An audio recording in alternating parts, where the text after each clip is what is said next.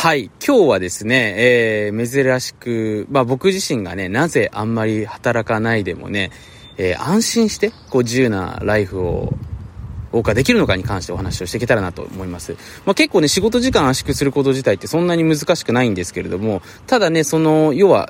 そこから創出された時間ですよね。それをやっぱり全力で楽しむためには、やっぱりその自分の仕事に対しての自信。要は自分が普通の人よりもほら働いてないってことは、逆に言うと、まあ、見方を変えるとですね、ちょっとハンデなわけですよね。だって時間だけで比べてみると圧倒的に8時間働いている人より不利ですから。でも、やっぱそんな中でね、えー、時間をやっぱり絞って、えー、その分ね、別の部分を楽しめるっていうのは、やっぱ何かしらの、まあ自分なりの自信だったりとか安心っていうのがないと、そのライフスタイルを楽しめないわけですね。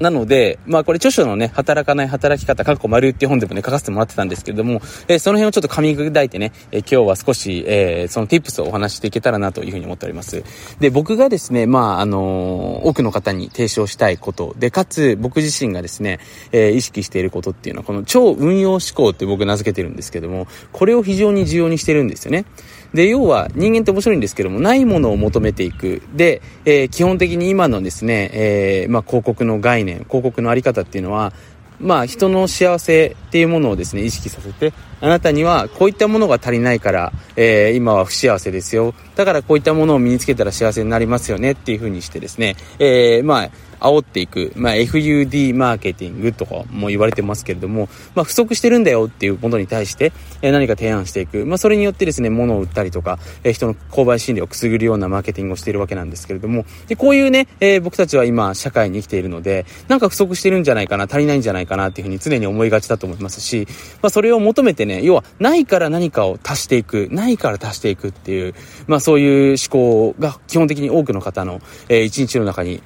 組み込まれてしまっているわけですよね。で、これがね、別に良いか悪いかっていうのはちょっと難しいところなんですけれども、ただね、こういう風にして生きていると、今目の前にあるものに関して全く気づかなくなってしまうんですね。だからその僕自身ですね、えー、副反応というか作用として起きているのが、えー、実際にね、今家族の亀裂、まあ、コミュニケーションの欠如というのがね、原因と言われてますけれども、実際要は目の前にね、ある価値に気づいてない。要は目の前にあるものの価値だったりとか、活かし方っていうのを自分なりに考えたりとか、それを研究したりする、まあ、時間とかですね、機会っていうのが減ってると思うんですよね。なので、えー、何が起きてるかっていうと、実際に多くの人たちが、そのないものを求めていく。要は自分の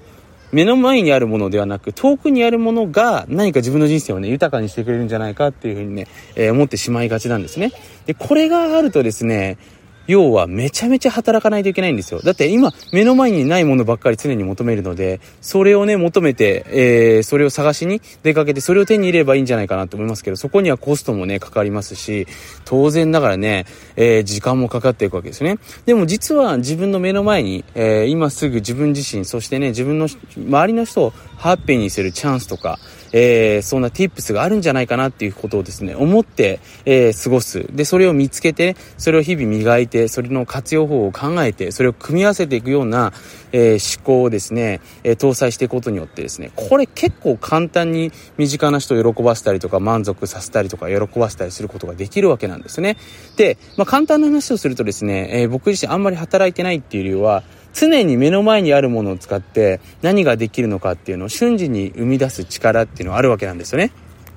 まあ、なので、分かりやすい話をするとですね、例えば iPhone っていうものもね、えー、まあ、一つね、多くの方が持っているデバイスだと思うんですけど、これを使ってね、何ができるのかなっていうことを考えていくと、えー、例えば僕の場合ね、あのー、まあ、結構移動する機会が多いですから、自分が気持ちのいい場所でね、こうやって、まあ、メモをしたりとか、僕の場合はね、えー、本を書いたりするときもほとんどっていうのがね、机の上に向かって、えすることももちろんするんですけれども、それよりもほとんどのアイディアとかですね、えー、構成シナリオっていうのは、どちらかというと自分が気持ちのいい場所に行ってた方が、えー、そういったアイディアが出るので、その時に、例えば5分だけね、めちゃめちゃ集中してメモをするとね、で、それが結局自分の本の、えー、大枠を決めてくれたりするわけなんですね。例えばこれ一つ iPhone の機能をとってもそうなんですけど、そこの iPhone の機能っていうのと自分の、えー、クリエイティブ、一日の中でどのタイミングが一番クリエイティブが出るのかっていうのをですね、しっかりしてる。で、それを組み合わせることによって、えー、書物っていうものが出来上がってくるわけですよね。で、あとはそこに、えそれをどうやってプロモーションしていくのかっていうところになってくるので、じゃあ今自分がプロモーションするためには何ができるのかなっていうことでね、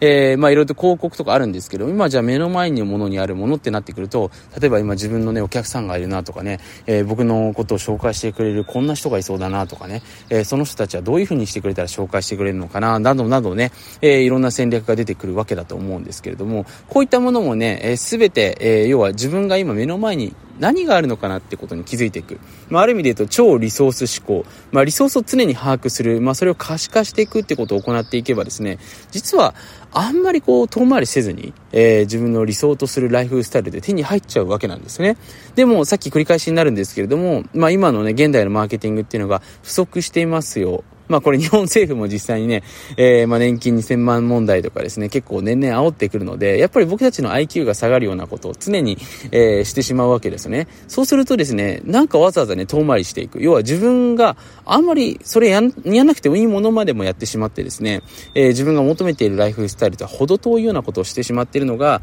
実は現代のですね、えー、まあ、言い方は失礼かもしれないですけど、幸せのトラップなわけなんですね。まあ、特に SNS なんか見ているとね、隣の芝は常に青いものですから、どうしてもね、えー、自分が、とは関係ないようなものを求めてね、しまいがちなんですけれども、実はね、目の前にあるもの、まあ、自分の、えー、過去もそうかもしれませんし、自分の人間関係もそうかもしれませんし、スキルかもしれませんし、自分が持っているものかもしれませんし、自分の、これこそこういうものあるんですけど、自分の大事にしているものとか、自分が仲が良い人が持っているものかもしれませんよね。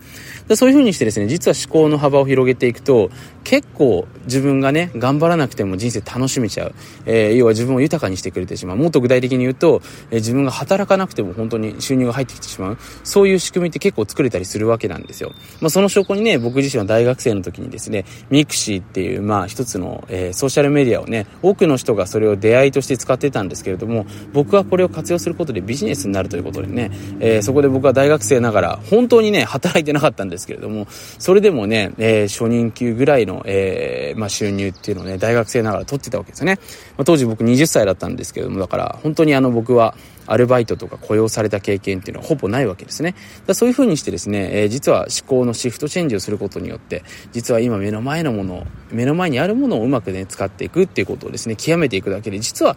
結構ね、えー、まあ、重層感あるライフスタイルっていうのを作ることはできるんだよっていうことですね、えー、今回シェアさせていただきました。はい。まあ、なのでね、僕自身も子供とこうやって遊んでですね、あのー、まあ、子供ってね、ほら、僕よりも今目の前にあるものに気づくの得意ですから、それをね、見つけた後に、そこは負けられないですよね。そこのから遊ぶ力っていうのはね、やっぱり負けてられないと思うんで、見つけたものをね、えー、遊ぶっていうのはやっぱ親が見せることだと思いますので、これ今日もね、この後早速シェアしていきたいなというふうに思っております。はい。というわけでね、今回も聞いてくださってありがとうございます。